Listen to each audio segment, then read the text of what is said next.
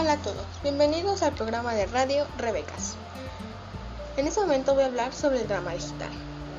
Una persona dramática es la que exagera en la demostración de sus emociones. Llevar a las redes sociales, tal demostración se conoce como drama digital o bien drama en línea. Por ejemplo, un amigo puede publicar algo acerca de otro, sabiendo que su publicación será vista por otros y generará comentarios. El drama digital incluye también las disputas que amigos y conocidos tienen en línea.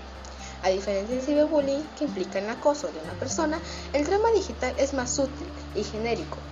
Es una práctica que se ha extendido y que muchos jóvenes utilizan solo para llamar la atención.